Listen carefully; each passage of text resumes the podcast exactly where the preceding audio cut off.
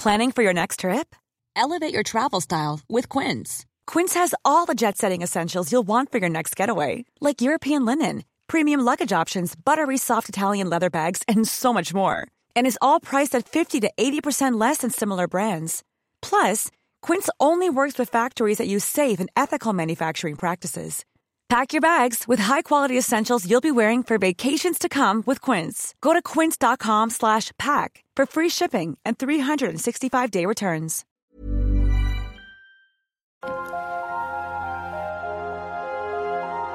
Bonjour à toutes et à tous, merci pour votre fidélité au podcast Conflit. Nous allons parler cette fois-ci de l'aéroport Roissy-Charles de Gaulle, qui est un lieu extrêmement arpenté, 70 millions de passagers par an environ, ce qui le place en deuxième position dans les aéroports européens derrière Londres et en dixième position dans les aéroports mondiaux par rapport donc à ce trafic de passagers. Mais il y a aussi le trafic de fret, bien évidemment. Et puis euh, Roissy, c'est une ville, c'est une industrie, c'est un immense espace qui s'est construit au fur et à mesure. Le premier coup de pelle a été donné en 1964 pour une, une inauguration le 8 mars 1974. Les aéroports sont des hubs essentiels dans la géopolitique du monde, des endroits d'ailleurs qui sont beaucoup fréquentés mais souvent peu connus, ou voire méconnus. Et donc nous allons essayer dans cette émission d'en connaître un peu plus sur Roissy Charles de Gaulle. Et pour en parler, je reçois Julien Scavini. Bonjour. Bonjour. Merci d'avoir accepté notre invitation. Alors, euh, nos éditeurs vous, vous connaissent peut-être comme, comme tailleur, puisque vous avez une chronique euh, dans le Figaro Magazine, et puis vous tenez également un blog Steve Collard. Et vous avez une boutique euh, de tailleur donc à, à Paris. Mais avant d'être tailleur, vous avez une, une formation d'architecte, diplômé d'architecture, et donc euh, vous avez conservé une passion euh, à la fois pour l'aviation et pour l'architecture en général. Et donc vous avez consacré euh, un livre à Roissy Charles de Gaulle qui vient de paraître aux éditions ETAI, donc consacré à cet aéroport, un livre qui est agrémenté de nombreuses photos, de cartes, de plans. Donc c'est un beau livre qui permet également de suivre la naissance de cet aéroport et, sa vie à travers ces, ces décennies. Euh, peut-être le, premier élément, euh, Julien Scavini, quand on parle de Roissy-Charles de Gaulle, on ne peut s'empêcher de faire référence évidemment à l'architecte, qui est d'ailleurs assez peu connu peut-être dans le grand public, euh, Paul Andreu. pourquoi est-ce que c'est lui qui a été choisi pour bâtir cet aéroport Et qu'est-ce qu'il a voulu faire? Parce qu'il y a beaucoup de contraintes techniques quand on fait un aéroport, et en même temps, il a voulu donner un style propre à son type d'architecture. Et oui, c'est toute la difficulté pour un architecte, c'est à la fois faire un, bâtiment avec une programmation là, très précise, un aéroport, euh, c'est, enfin, c'est, un peu comme faire une usine à la limite, et puis c'est de donner une patte. Alors pour l'architecte, c'est, une tâche assez difficile, euh, presque ingrate, parce que l'aéroport c'est une machine à voyager, et en même temps, euh, l'architecte veut quand même faire du beau, il veut pas se contenter d'un simple hangar. alors Paul Andreu, il a été choisi, enfin c'est un peu le fait du hasard, il, faut se rappeler et, et penser que Aéroport de Paris, qui est euh, le, constructeur de l'aéroport et celui qui le gère, euh, a été créé, l'aéroport de Paris a été créé en 1946, et dès le départ, il y a eu des architectes, parce qu'en fait, dès le départ, ça a été un bureau d'études et de travaux, parce qu'à la sortie de la Seconde Guerre mondiale, euh, Aéroport de Paris se voit doté d'un certain nombre d'aéroports en Ile-de-France, et dont Orly et dont Le Bourget. Le Bourget, à l'époque, c'est déjà un aéroport, mais vraiment en ruine, et, Orly, il n'y a rien. Donc il faut construire. Et donc, dès le départ, le bureau des travaux, il y a des ingénieurs, puis il y a évidemment des architectes. Alors le premier, c'est Henri Vicario, qui construit Orly, on le sait, euh, Orly Nord, ensuite Orly Sud, première génération, puis enfin le grand Orly Sud qu'on connaît, et puis Orly Ouest après. Voilà. Donc pendant longtemps, pendant euh, disons deux à trois décennies, Henri Vicario a été l'architecte en chef d'aéroport de Paris. Euh, au moment de la mise en chantier, enfin de la mise en étude du nouvel aéroport de Roissy, à l'époque désigné Paris Nord, Henri Vicario il est très pris par le chantier d'Orly Sud et par le chantier d'Orly Ouest qui va débuter. Donc il a besoin d'un nouvel architecte en chef second et il se trouve que Paul Andreu euh, bah, reçoit ce rôle. C'est un peu le fait du hasard vraiment. Euh, à l'époque, il est encore étudiant en architecture, il est déjà diplômé de Polytechnique et de l'école des ponts et chaussées, donc c'est déjà un ingénieur qualifié, c'est pour ça d'ailleurs qu'il travaille au sein du bureau d'études d'aéroport de Paris. Il n'est pas encore architecte, et c'est d'ailleurs assez drôle parce qu'il conçoit, il commence à concevoir Roissy sans être vraiment architecte. Alors c'est pas facile ce qu'on lui demande parce que En plus, pour un jeune architecte, vraiment, c'est pas facile. Euh, c'est une ville ex nihilo, hein. c'est euh, plus de 3000 hectares, dont il faut entièrement dessiner d'abord le plan masse, c'est-à-dire, alors ça, ce sont les ingénieurs aéronautiques qui le font, mais définir le plan des pistes. Et au-delà de ça, euh, comment on va disposer les terminaux, comment on va disposer les servitudes, les chaufferies, les, le château d'eau, enfin, tous les bâtiments annexes. Et donc, pour lui, c'est vraiment à la fois concevoir le plan général et puis, et puis la première aérogare. Parce que, effectivement, vous l'évoquez dans votre ouvrage, euh, Orly, bon, sont les, aéroports et les parties communes que connaissent les passagers, et puis euh, il y a tout le reste. Il y a les magasins, euh, il y a la partie cargo, il y a la partie fret, il y a les pompiers, les usines, donc c'est un ensemble colossal. Oui, c'est un ensemble immense et assez hétéroclite, à vrai dire. Parce que c'est vrai que la partie émergée de l'iceberg, c'est le terminal, celui qu'on voit. Alors en plus, celui de Roissy, le terminal 1 rond, a, vraiment marqué son époque. Mais au-delà de ça, je crois que c'est plus de 300 euh, bâtiments et ouvrages divers qui ont été livrés à l'époque. Donc il y a 8 ans de chantier. Et en 8 ans de chantier, on a réussi à construire alors de nombreux ponts et routes, une chaufferie, un château d'eau, un central téléphonique, des bâtiments des services généraux et des services annexes. En effet, une caserne de pompiers. Et au-delà de ça, le positionnement sur le plan masse d'une partie euh, destinée à l'entretien des avions, ce qu'on appelait la maintenance. Euh, alors pour le coup, là, c'est simplement un plan masse, parce que ce sont d'autres architectes, en tout cas, qui construisent des hangars, même si je crois que Paul Andreu, quand même, a eu un peu la main mise sur certains. Et puis c'est aussi un pôle euh, cargo assez important, comme un port avec plein de bâtiments autour d'une estuaire, autour d'une rade. et là aussi, il y avait un hôtel des affréteurs à l'époque qui a été construit. Donc c'est vraiment un ensemble de bâtiments, oui, assez important. Paul D'ailleurs dit à ce sujet que les aérogares sont des sortes de diplodocus qui vivent au milieu de toute une petite faune. C'est assez amusant. Alors, ce que vous montrez dans votre ouvrage, c'est que euh, cet aéroport est complètement inscrit dans son époque où il a été construit, donc les années 70, euh, années 60 années 70, usage du béton, usage du verre, la décoration aussi. On voit des photos euh, avec des, fauteuils circulaires d'un orange fluo euh, très années 70. Euh, donc ça, c'est également la volonté de Paul Andreu d'inscrire cet aéroport dans son époque. Absolument, absolument. Euh, Paul Andreu et les autres concepteurs, parce qu'il y avait les directeurs généraux des travaux, des infrastructures, etc., ils avaient à peu près le même âge Paul Andreu. C'est aussi l'époque où Steve Jobs conçoit le nouvel Apple. Donc c'est une époque où les jeunes veulent tenter de nouvelles choses. Paul Andreu disait d'ailleurs à, à, propos de cette époque qu'il vivait un peu dans l'exponentiel. La crise pétrolière elle arrive en 71, donc quand Paul Andreu commence l'étude de l'aéroport, il n'y a pas encore de crise pétrolière. On, sait que le Boeing 747 va arriver, c'est 69, on sait que le Concorde va arriver aussi à peu près à la même époque. Donc on, commence à imaginer des modes de transport supersoniques ou de masse, on parle d'avions de 2000 passagers, donc ça sidère, je pense, l'esprit des concepteurs de l'époque. Ça, ça peut probablement les effrayer, mais en tout cas ça les, ça les motive à se dire que l'époque va être nouvelle. Et Paul Andreu, lui, veut faire une œuvre nouvelle, parce que c'est un architecte qui, en plus, il est jeune, c'est encore un étudiant, donc je pense qu'il est un peu idéaliste et il veut marquer son temps. il a besoin de faire un saut quantitatif parce que par rapport à Orly, les, progressions de passagers sont énormes, donc il faut faire vraiment un gros aéroport. Mais en plus, Paul André veut faire qualitatif et mm. c'est pas facile. Alors pour pouvoir réaliser votre ouvrage, vous avez eu la, chance de pouvoir visiter beaucoup d'endroits dans l'aéroport. ADP vous a ouvert pas mal de portes. Euh, ce qui est marquant dans, les aéroports, c'est que mm, dans un monde où on a l'impression que les frontières s'effacent, il y a un endroit où il y a de plus en plus de frontières, ce sont les aéroports, et notamment le, passage des passagers, qui est mmh, mmh, mmh. beaucoup plus compliqué aujourd'hui qu'il ne l'était il, y a quelques années. Euh, ça, vous, vous expliquez aussi avec la police aux frontières, avec euh, différents contrôles, comment ces différents espaces s'imbriquent les uns dans les autres. Oui, c'est alors l'aéroport, c'est un espace très très compliqué pour ça parce que c'est la matérialisation d'une frontière et comme dit l'architecte actuel d'aéroport de, Paris qui est François Tamizier, il peut pas y avoir d'accident dans une frontière. Donc tout doit être extrêmement précis et du coup, il y a une imbrication très très forte du, du, constructeur, c'est-à-dire aéroport de Paris et des services de l'État, notamment la police. Euh, les uns doivent regarder les plans des autres et la façon dont l'exploitation se fait intéresse la police ou la gendarmerie. Donc c'est vraiment un lieu très compliqué euh, et, il s'est beaucoup au, fil du temps. Quand euh, Paul Andreu inaugure l'aérogare numéro 1, euh, on prend l'avion comme on prend le train. Euh, c'est-à-dire il y a très peu de contrôle. Au fil des années 80, il, inaugure les, les, terminaux, enfin les deux premières unités du terminal 2 en 81 et 82. il y a encore peu d'événements, mais il y a déjà du terrorisme. Donc on commence à mettre des contrôles de sécurité. Et en même temps, Paul Andreu conçoit quand même des aéroports qu'on puisse rendre libres un jour. Dans les années 80, il pense encore que plus tard, les aéroports redeviendront libres. Bah, c'est tout le contraire qui s'est passé, ce qui a complexifié la gestion quotidienne en fait, euh, parce que au-delà des contrôles de sûreté, des contrôles de sécurité, donc ça c'est le problème lié au terrorisme, il y a aussi le fait de la douane, donc euh, qui surveille l'entrée et la sortie des marchandises. Donc il y a à la fois deux filtres. Il y a la, question de la, police et, de la sûreté, c'est-à-dire liée au terrorisme, et puis la question de, l'entrée-sortie de marchandises illicites ou pas euh, du territoire.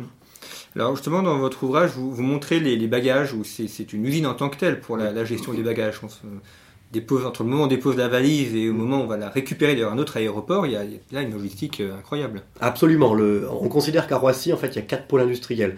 Il y a le cargo, il y a la nourriture, il y a le transport aérien et il y a les valises. En fait, le traitement des valises, c'est un, une industrie, c'est un pôle industriel en lui-même. Euh, le, le je crois qu'à Roissy, il faudrait que je trouve le chiffre, mais je ne sais plus combien de milliers de valises, 90 000 valises par jour peuvent être traitées, c'est vraiment énorme. Euh, et ça, euh, à la fois, il faut que ce soit traité de manière logique, c'est-à-dire que la valise aille du passager jusqu'à l'avion, mais en plus, la valise euh, subit tout un tas de contrôles de sécurité, et les contrôles de sécurité se renforcent. maintenant, elles sont, sont scannées par des appareils de tomographie, je crois.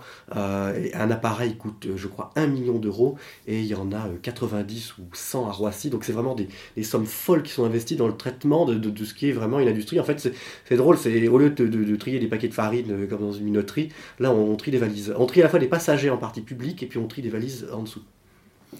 Alors, il y a également la question du, fret, qui est trié aussi. on a une très belle photo d'Air France avec les, les, avions gros porteurs qui s'appellent les pélicans qui sont alignés mhm. les uns à côté des autres. Euh, ça aussi, c'est une partie très importante, le parti fret.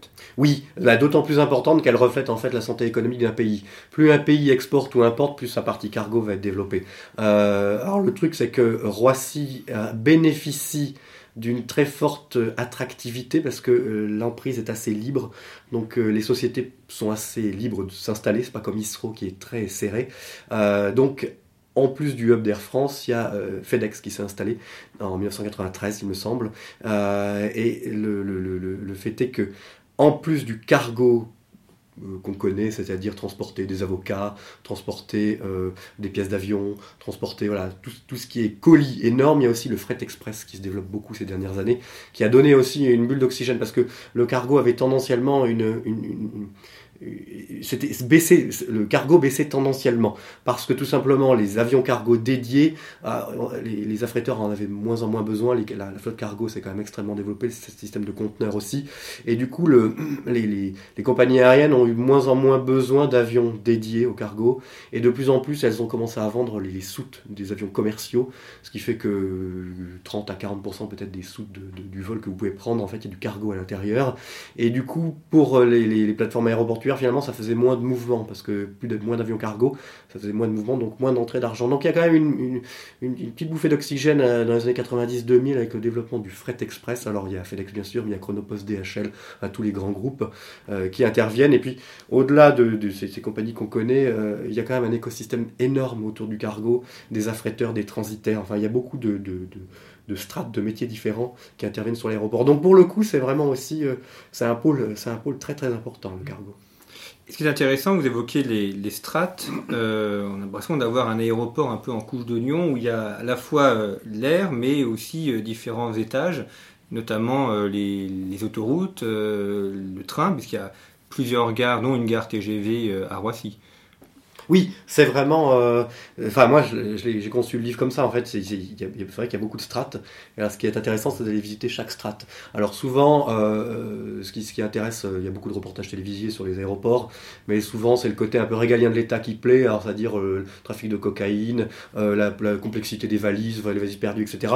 Mais il y a quand même beaucoup plus que ça. Faire les plateaux repas, c'est déjà une grosse industrie parce que c'est quand même des milliers de prestations par jour. Parce que un 747 qui décolle pour l'autre bout du monde c'est probablement trois prestations repas, donc euh, probablement un, repas, un petit déjeuner, puis une petite collation en plus. Donc ça fait euh, en gros 400 euh, fois 3, ça fait déjà 1200 repas rien que pour un vol à destination de, l'autre bout du monde, multiplié par le nombre de vols. vous avez donc la police, c'est vrai, vous avez le cargo, la maintenance, les routes, le ferroviaire, parce que c'est... Au début, l'aéroport, on considérait que c'était quand même une infrastructure qu'il fallait mettre sur le côté. Euh, parce qu'évidemment ça fait du bruit, donc on le mettait à l'extérieur des villes. Et plus on avance, plus on, on, se rend compte d'une fusion de l'infrastructure avec la ville. ça n'est plus, l'aéroport n'est plus seulement un objet qui est connecté à la ville, il devient une ville, il est rattrapé par la ville. Euh, certes, euh, il y a des, donc on y amène le transport ferroviaire, d'abord le RER, maintenant le TGV, parce qu'on se rend bien compte qu'en fait, le, il ne faut pas amener le TGV à Paris et puis ramener les personnes à Roissy, donc on met le TGV dans Roissy. Roissy. Puis il y a aussi un centre commercial, Aéroville, parce que l'aéroport de Paris, son but c'est de faire prospérer son foncier, et donc la ville, euh, en fait, se fusionne avec l'infrastructure. C'est c'est une notion un, peu complexe à faire comprendre, mais qui est apparue autour des années 90-2000. L'aéroport n'est plus une infrastructure, ça n'est plus un simple maillon, ça devient vraiment, euh, euh, vraiment une ville à part entière, je pense. Et puis, euh, dans cet aspect ville, il y a l'ensemble du parc hôtelier. Orly, enfin, Orly et Roissy mmh. sont des, pôles de congrès, de réunions c'est une sorte de. Enfin, c'est pas la défense, parce qu'il n'y a pas des sièges sociaux d'entreprises autres que celles liées à l'aéroport, mais en tout cas, c'est une zone où on travaille aussi pour des personnes du secteur tertiaire. Oui, alors, c'est vrai qu'il y a beaucoup. Alors, quand on regarde une carte de l'Île-de-France en termes d'emploi, il y a quand même une énorme concentration d'emplois, mais c'est vrai avec très peu d'employeurs. Parce que les grands employeurs, c'est la compagnie aérienne Air France, par exemple, avec 40 000 salariés. Donc, c'est vrai que d'un coup, par rapport à la Défense ou à Paris 8, ça crée quand même un gros, gros pôle d'emploi, mais avec une faible densité d'employeurs. Après, au niveau hôtel, c'est euh, un des pôles les plus importants en hôtellerie. Il y a 8000 chambres, je crois, disposées autour de Roissy. Donc, c'est vraiment un pôle immense. Et alors, on voit quelque chose qui se développe avec euh, années, et notamment ces dix dernières années, euh, c'est qu'il y a du tourisme dans les aéroports. En effet, du tourisme d'affaires, des gens viennent se rencontrer uniquement dans l'aéroport. Il y a aussi du tourisme médical qui se développe. Alors pas à Roissy, mais c'est vrai qu'il y a des aéroports, par exemple, euh, en, Tunisie ou euh, en Asie, des aéroports qui sont uniquement liés à un certain nombre de cliniques qui sont autour. On peut avoir des pôles universitaires également. Après, même si il y a peu de, de sièges sociaux à Roissy en dehors d'aéroports de Paris et d'Air France, il faut quand même noter que au long du corridor aéroportuaire, c'est-à-dire une section qui relie Paris à Roissy, c'est-à-dire en gros l'autoroute A1, euh, donc une grande partie du 93, il y a quand même un grand grand nombre de sièges sociaux qui se sont implantés là, je ne pense pas par hasard, euh, c'est le cas de SFR, c'est le cas de L'Oréal, c'est le cas de Voie et de vente privée, euh, c'est tout, tout un ensemble de sièges sociaux qui peuvent ou pas être lié d'ailleurs à des entrepôts et à de la logistique, c'est le cas de vente privée. Euh, je, pense qu'il faut voir au-delà de Roissy, euh, il faut, regarder euh, ce, corridor aéroportuaire. On dit que en plus ces gros aéroports sont un peu comme des hubs physiques, c'est-à-dire ce ne sont pas des données qui viennent s'y rencontrer, mais ce sont des, des, des, gens. C'est lié au fait que ce soit un hub, donc on peut avoir des correspondances assez rapides, venir de quatre coins du monde en même temps et se retrouver là. Et on dit que les grands aéroports, dont Roissy, ils ont une zone d'influence qui va jusqu'à 90 km donc 90 km autour, un certain nombre d'entreprises peuvent s'installer là parce qu'il y a une force d'attractivité. Mm. C'est un pôle urbain en fait euh, aussi fort que vous pouvez être les gares au 19e siècle. Et puis euh, il y a peut-être un, paradoxe dans les aéroports, c'est que aujourd'hui, donc, il se développe énormément et pour autant, euh, il y a un rapport un peu contrasté. C'est pas forcément un lieu où on, aime aller, peut-être à cause des contrôles de sécurité. Alors que par exemple, quand Orly a été, a été construit, on allait, alors il y a la fameuse euh, chanson de Gilbert Bécaud, mais on allait le dimanche à Orly, euh, mmh. il y avait des cinémas, on allait prendre un verre sur la terrasse, donc qui a été fermée après un attentat, mais enfin, c'était un lieu euh, de, de, vie, comme on, va maintenant dans les centres commerciaux aux quatre temps ou ailleurs, alors que l'aéroport, moi pour les passagers, ne semble pas un lieu de vie, mais plutôt un lieu de transit. Oui, ben c'est c'est tout le paradoxe de l'affaire, c'est-à-dire que quand on pense voyage aérien, on a tendance à penser quand même pas certain élitisme, mais un certain art de vivre, une certaine façon de voyager. Et la, contradiction, c'est que l'aéroport, c'est pas un lieu très très agréable. En tout cas, Roissy. Et, Roissy bénéficie, enfin, bénéficie à ce sujet d'une assez mauvaise image. Donc, effectivement, il y a une question de, contrôle des, des, passagers et éviter qu'il y ait peut-être trop de monde qui, qui aille pour des activités ludiques, euh, ce qui gêne après les activités et les avantages de flux. Aéroportuaire, oui. Le, bah, à une époque, à Orly, il y avait beaucoup beaucoup de monde, 4 millions de, de, gens, de 4 millions de visiteurs qui venaient là pour faire du tourisme, parce qu'il y avait des cinémas, il y avait des restaurants, il y avait des terrasses. Aéroport de Paris a essayé les années 65, 70 de, de supprimer, de couper court à ça. Alors du coup, ils ont, ils ont caché la vue des avions, ils ont interdit les terrasses de toute manière, euh, rendu payant les parkings de manière assez chère, et euh, ça s'est continué pendant plusieurs décennies. L'aéroport, on ne devait pas y aller pour autre chose que prendre l'avion. Maintenant, ça a tendance à changer. Euh, aéroport de Paris, il y a quand même euh, volonté de faire fructifier son foncier. Alors, à Roissy, ils ont construit Aéroville. Certes, ça n'est pas dans l'aéroport, c'est un peu en marge. Euh, mais et à l'intérieur, il y a quand même un travail très important qui est fait pour donner plus envie, pour, pour, faire aimer le lieu. Euh, Roissy était très mal noté dans les catégories internationales, enfin dans la classification des aéroports, euh, parce que les toilettes étaient payantes, parce qu'il n'y avait pas beaucoup de services. Et ça, c'est quelque chose d'ailleurs que Paul Andreu, lui, avait toujours refusé de mettre par exemple des boutiques. Il voulait, il voulait pas tellement. Il voulait faire des aéroports. Il voulait pas euh, faire fructifier la recette annexe en fait. Euh, ça, ça lui plaisait pas beaucoup le, le duty free comme on l'appelle maintenant, que ce soit boutique en partie publique ou en partie réservée. et depuis, on va dire une bonne décennie, en tout cas depuis que Aéroport de Paris est devenu euh, une société anonyme en 2005, et puis ça s'est développé de plus en plus. Euh, faire des belles boutiques, faire venir le luxe, euh, faire venir les fast-foods, faire venir un ensemble de services pour faire plaisir aux passagers. C'est décrié parce que, évidemment, euh, les compagnies aériennes, elles sont pas tout à fait d'accord parce que c'est Aéroport de Paris qui profite en fait du, du, de leurs clients. Euh, c'est comme si vous achetiez un pas de porte et que quelqu'un d'autre en profitait. Euh, donc, et puis c'est décrié parce que les concepteurs d'aéroports n'aiment pas beaucoup ça. Mais malgré tout, je pense que ça aide à faire aimer l'aéroport. C'est paradoxal parce que on aimerait euh, qu'il n'y ait que des avions, que ce soit une chose parfaite, mais en fait, la plupart des passagers, euh, dès qu'ils montent dans l'avion, en général, ils baissent le, store du hublot, ils ne voient même pas ce qu'il y a dehors. et donc, je pense que ça correspond à un état du monde, et les gens, ça voilà, ils préfèrent passer du temps dans les boutiques entre deux vols plutôt que de regarder les avions. Donc euh, c'est une nécessité en temps, en termes financiers, parce que ça permet de rentabiliser euh, les, les loyers des boutiques, euh, permet de rentabiliser les investissements énormes que ça représente, parce que construire un terminal de nos jours, c'est 600-700 millions d'euros, donc c'est quand même beaucoup. Donc ça permet d'avoir un peu de, de, rendement financier, puis ça permet de faire plaisir à une certaine frange de passagers. C'est vrai que le duty free est un élément incontournable du voyage. Alors, en plus, on a l'impression qu'on achète moins cher, c'est pas oh, forcément oh le cas. Oh, mais en tout cas, ça fait partie euh, d'une manière de voyager. Oui, oui, oui. De, ben de nos jours, c'est incontournable. Un grand aéroport, c'est d'abord et avant tout maintenant un grand centre commercial. Et d'ailleurs, je pense que dans les années à venir, dans les 20 à 30 ans à venir, ça, la recette annexe, ça sera presque l'avion et la redevance aéroportuaire. La recette principale, ça sera les boutiques. C'est une sorte d'état du monde qui, qui pousse euh, beaucoup de choses dans cette direction-là. Euh, et, et, et, les boutiques dans les aéroports, bah, ça fait partie de l'appréciation pour les gens. Les, les, beaux restaurants, par exemple, l'aéroport de Paris veut que dans chaque terminal, il y ait un restaurant géré par un étoilé. Non pas un restaurant étoilé, mais géré par un étoilé. Donc du coup, ils font appel à Thierry Marx, soit des grands noms de ce genre, euh, pour, pour, faire des, des, des, beaux espaces avec des cartes assez chères. Mais ça correspond à une clientèle. Parce que le problème de l'aéroport, c'est qu'il ne peut pas trier, il peut pas, il n'y a pas de cible marketing. Un supermarché, euh, s'il se positionne sur un créneau de gamme bio, il va faire venir telle frange de la population. Tel autre supermarché, s'il se place sur le hard discount, il va faire venir encore une autre population. L'aéroport, il ne peut pas choisir sa cible. Tout le monde vient. Donc vous avez les sacs à dos ou euh, les, ultra luxe. Donc il faut arriver à faire plaisir à toute cette frange de population différente. Et donc c'est un peu le grand écart marketing, c'est pas facile. Et je pense que ça,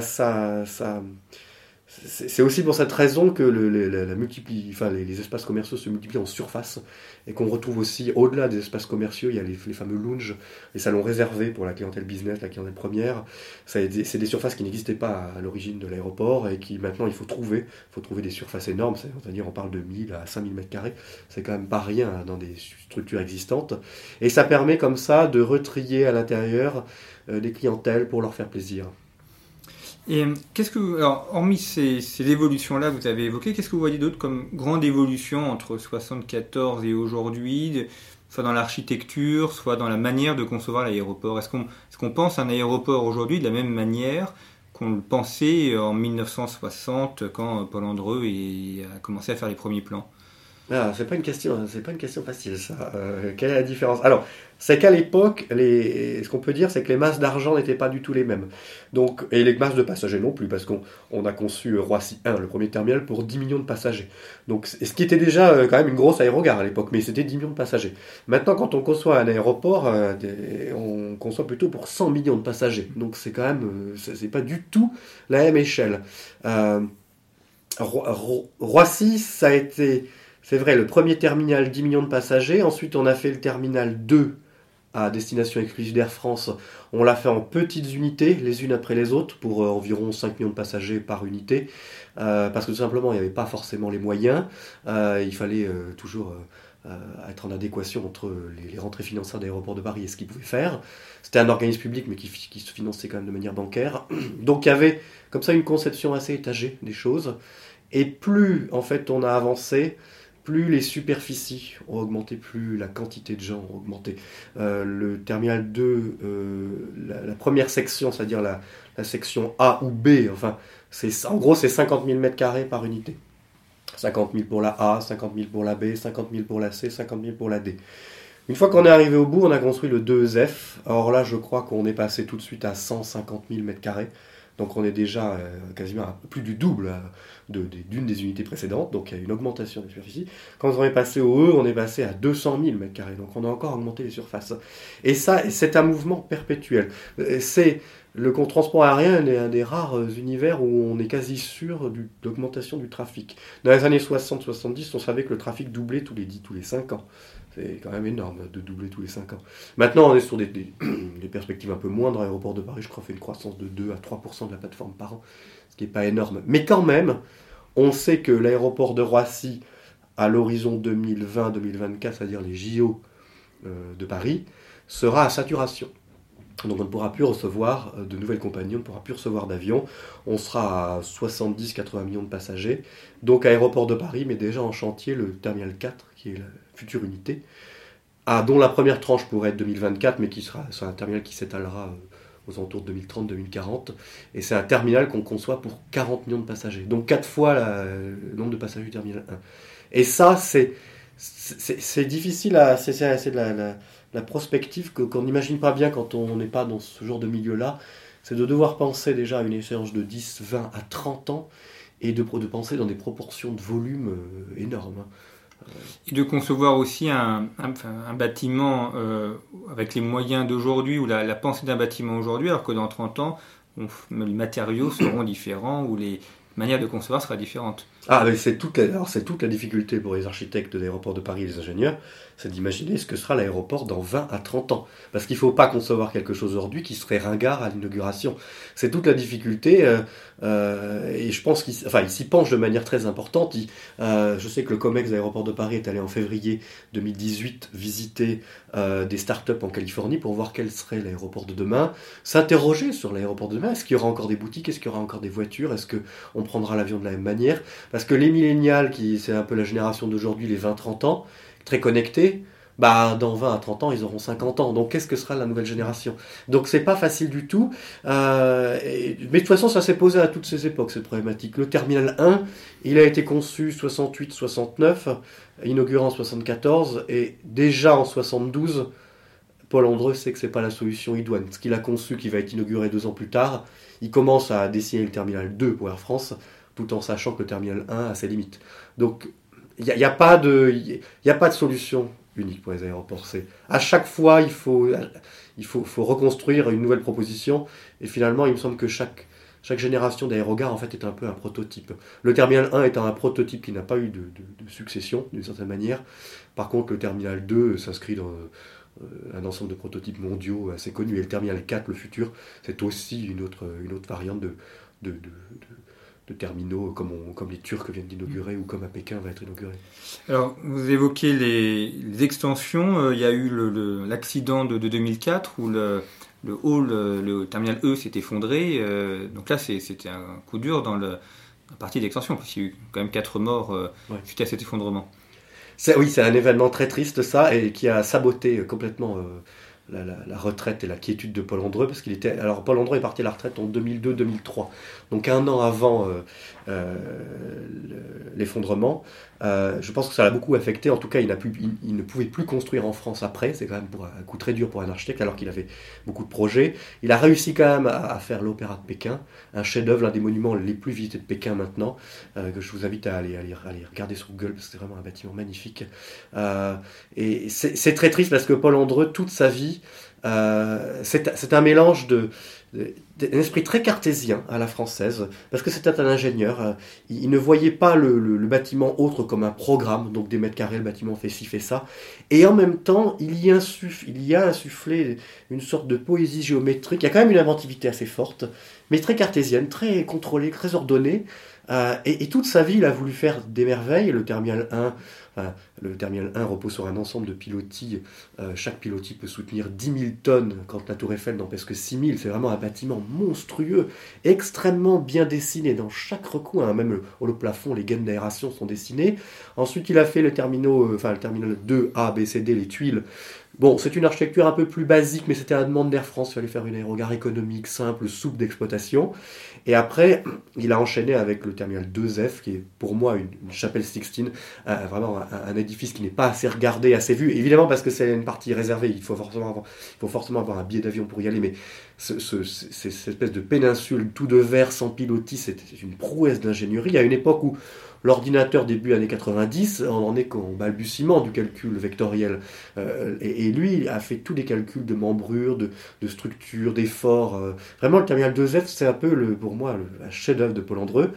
Et il a voulu encore pousser beaucoup, beaucoup plus loin le génie d'ingénierie, en fait, parce que c'était, il était à fois architecte et ingénieur. Il a voulu aller beaucoup plus loin, peut-être trop loin avec le terminal 2E, en tout cas la jetée, euh, qui est la partie en contact avec les avions. C'est- c'est- du point de vue de l'ingénierie et de la pensée structurelle, c'est un bâtiment absolument magnifique, parce que c'était des voussoirs de béton comme un tunnel qui fonctionnait en compression avec une, membrane de verre autour fonctionnant en, en tension. Enfin, c'est- c'était un fonctionnement extrêmement complexe de- de- du bâtiment. Et là, ça n'a pas marché, ça s'est effondré, ça n'arrive jamais, une architecture contemporaine qui s'effondre. Il n'y a pas de mots pour décrire ça. Euh, du coup, Aéroport de Paris a été, tout, tout l'ouvrage, a tout, tout, a tout retiré. Ça a mis 4 ans. Alors, du coup, pendant, Air France, enfin, pendant 4 ans, Air France a été privé d'un outil euh, très très important pour son hub. Euh, et après, Aéroport de Paris a reconstruit une structure un peu plus simple en, en métallique. Mais c'est vraiment dommage. D'ailleurs, le procès n'a toujours pas eu lieu parce que les, on est en 2018-2019, euh, donc ça fait quand même un certain nombre d'années maintenant. Mais pour avoir lu les rapports d'expertise, euh, il est très difficile de trouver des, des- très très difficile de trouver des, des- enfin, je ne suis pas juge, mais euh, de trouver des, comment dire, des, les responsables, hein, Responsables, parce que l'architecte, euh, a priori, il dessine. Si on lui dit non, il ne le fait pas. Mais euh, les bureaux d'études n'ont pas dit que c'était infaisable, les bureaux de calcul n'ont pas dit que c'était infaisable, les bureaux de contrôle n'ont pas mis leur veto, les entreprises n'ont pas trouvé ça infaisable non plus. Personne n'a trouvé ça infaisable à faire. Et, et voilà, donc c'est une histoire triste qui a, mis un, qui a mis un mauvais coup de projecteur à Roissy qui n'en avait pas besoin en plus. Alors, vous avez évoqué le terminal de, de ESF et puis ce, nouveau. Ce qui est intéressant aussi, c'est de voir que le, béton maintenant a disparu et c'est davantage le bois, tout cas pour le décor, et puis euh, l'acier et le Oui. verre. Ouais, bah c'est beaucoup plus facile à mettre en œuvre. Le Paul Andreu, il était dans une, dans une tradition française d'architecte avec euh, Auguste Perret, avec Claude Parent. On faisait du, du pas du brutalisme, mais du béton brut. Ça, c'est une tradition française assez forte et beaucoup, beaucoup de, de bâtiments euh, construits en France, euh, ainsi le quartier Mériadec à Bordeaux ou le Stade des Princes à, à Paris. Euh, C'était une tradition, mais le béton euh, a, a- a pas forcément bonne presse. C'est un peu le, le, le des ouvrages d'art. euh, et euh, alors Paul Andreu aimait beaucoup jouer avec sa plastique parce que le béton on peut le mouler, on peut en faire ce qu'on veut. Mais malgré tout, l'acier est un peu plus souple à la mise en œuvre. Euh, c'est plus léger, on peut faire des, structures préfabriquées qu'on peut amener, ça peut aller plus vite. C'est plus facile de faire des modifications aussi. Et surtout que les nouveaux bâtiments, comme les nouveaux halls d'embarquement, le S2 et le S3, les halls L et M liés à. Alors c'est un peu compliqué les dominations, mais ce sont les deux derniers, les deux derniers grands terminaux, euh, salles d'embarquement de Roissy, ont, ont été construits au- au- avec des, des qualifications HQE, euh, en tout cas des bâtiments très. qualité environnementale. Voilà, c'est ça. Ouais. Et du coup, euh, beaucoup de bois, beaucoup de métal. Parce qu'il faut à la fois penser à la construction, mais aussi la déconstruction. Et puis, il faut mettre 20% de bois parce que c'est voilà, pour diminuer l'empreinte carbone. Donc, le, le- l'architecture n'a pas changé à cause de- des architectes, mais l'architecture change parce que les, les- les besoins environnementaux se font plus prégnants. Alors il y a, il y a un reproche de Scavini qui, est- qui est souvent fait à l'architecture euh, contemporaine, c'est l'uniformité ou l'uniformisation. On a l'impression que euh, que ce soit Paris ou Londres Oui. ou ressemble, enfin, il y a la même chose que Shanghai ou, ou Pékin. Et, et- et pareil pour les aéroports. Est-ce que Est-ce que malgré tout, il y, a, une patte française à Roissy qui le distingue d'un Heathrow ou de Dubaï ou de l'aéroport de, Shanghai? J'aurais tendance à dire que non. Il n'y a pas de spécificité. je me souviens qu'à l'époque du terminal de, de la construction du terminal 1, des, élites avaient demandé à Paul Andreu de faire un bâtiment un peu français. Donc les, en rigolant, les architectes disaient qu'ils allaient disposer du personnel avec un béret et une baguette dans les couloirs pour faire français. Mais euh, c'est pas facile de trouver une, un aspect français.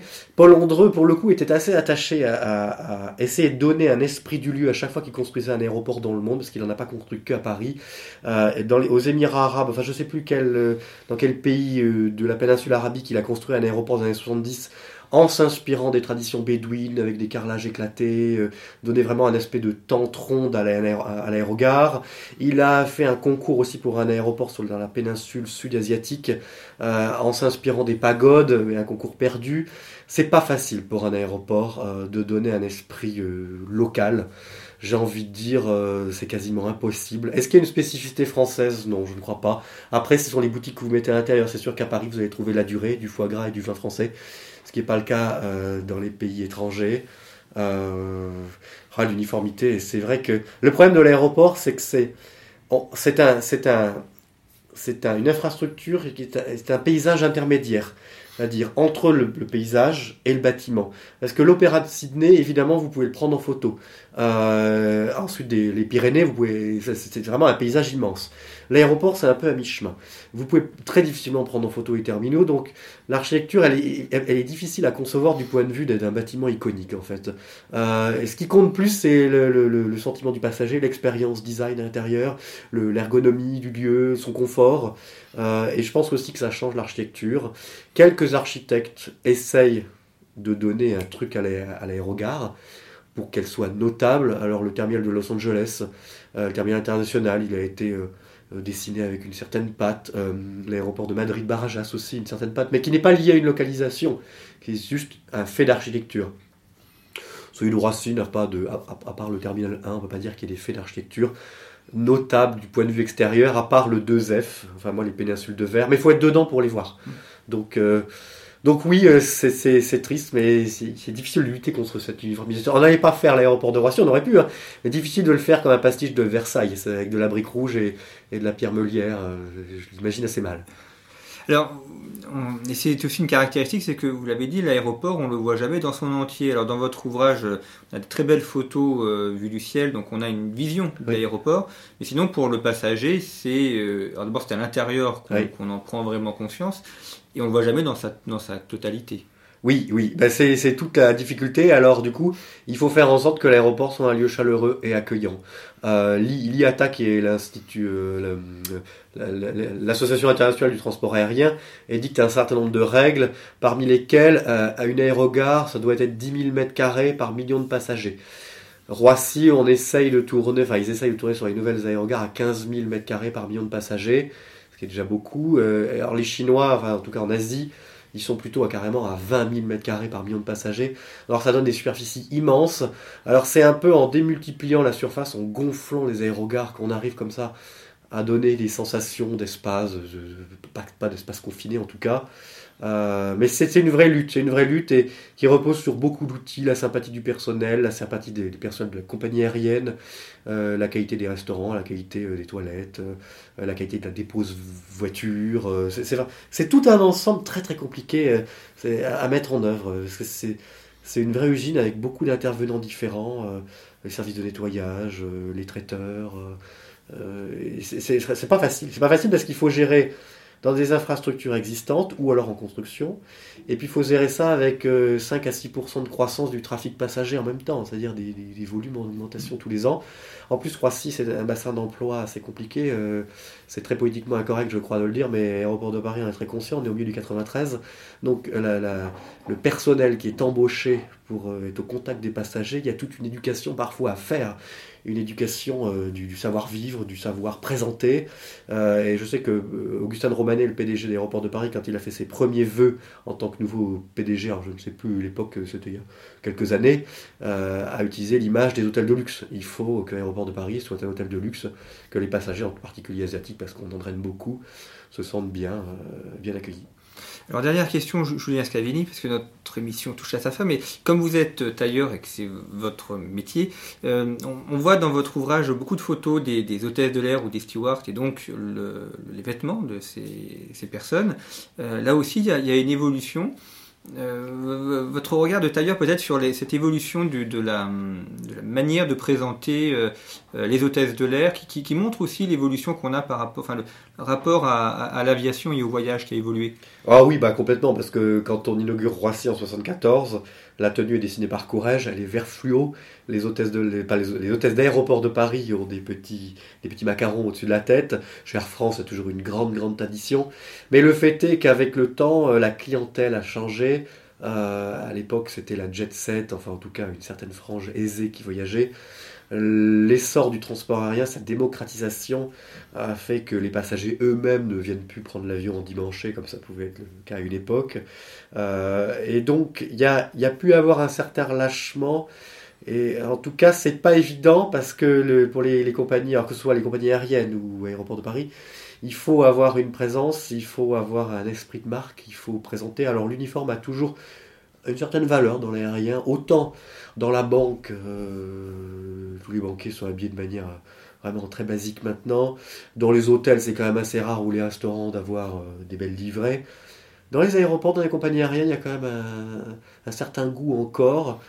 Encore peut-être plus d'ailleurs chez les compagnies asiatiques et les compagnies du Golfe, où euh, en plus il y a une image de la femme qui est un peu particulière, donc on essaye de l'habiller d'une manière vraiment très précise, très précieuse. Chez Air France, il y a toujours une grande tradition. Aéroport de Paris va bientôt inaugurer son, nouvel uniforme par euh, Jean-Charles de Castelbajac, je crois, euh, en début d'année. Euh, donc il y a quand même encore un certain attrait. Même si la clientèle a changé, même si ça s'est démocratisé, il faut quand même continuer de faire, d'incarner la fonction. Eh bien, merci beaucoup, Julien Scavini, d'avoir évoqué l'aéroport Roissy-Charles de Gaulle. Je rappelle donc votre ouvrage consacré à, cet aéroport que l'on trouve dans, toutes les librairies, qu'on peut commander en, librairie. Et puis, euh, votre blog, Steve Collard, justement consacré euh, à, l'art tailleur et euh, à votre métier donc de tailleur. Merci pour votre fidélité à nos émissions et à bientôt.